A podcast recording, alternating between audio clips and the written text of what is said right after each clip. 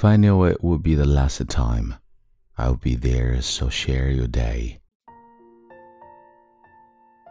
嗨，亲爱的朋友，你好，欢迎收听英语美文朗读，我是你的朋友孟飞 Phoenix。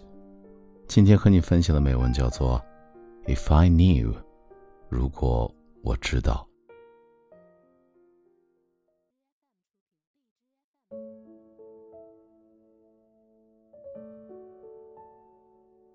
If I knew it would be the last time I'd see you fall asleep, I would tuck you in more tightly and pray the Lord your soul to keep.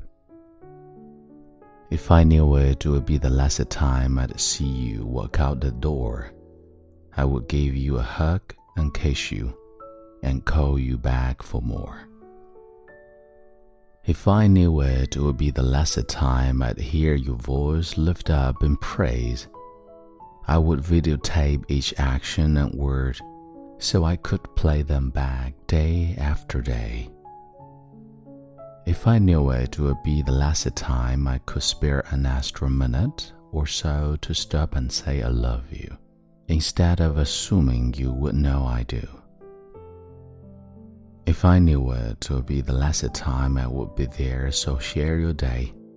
I'm sure you will have so many more, so I can let just this one slip away. For surely there is always tomorrow to make up for an oversight, and certainly there is another chance to make everything right. There will always be another day to say I love you and certainly there is another chance to say our anything I can do. But just in case I might be wrong, and today is all I get, I'd like to say how much I love you, and I hope we never forget. Tomorrow is not promised to anyone, young or old alike, and today may be the last chance you can get to hold your love tight. So, if you're waiting for tomorrow, why not do it today? For if tomorrow never comes, you will surely regret the day.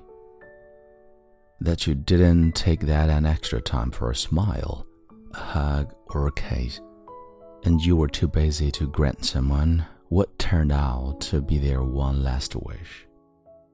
So hold your loved ones close today and whisper in their ear that you love them very much and you will always hold them dear. Take time to say, I'm sorry, please forgive me, thank you, or it's okay. And if tomorrow never comes, you will have no regrets about today.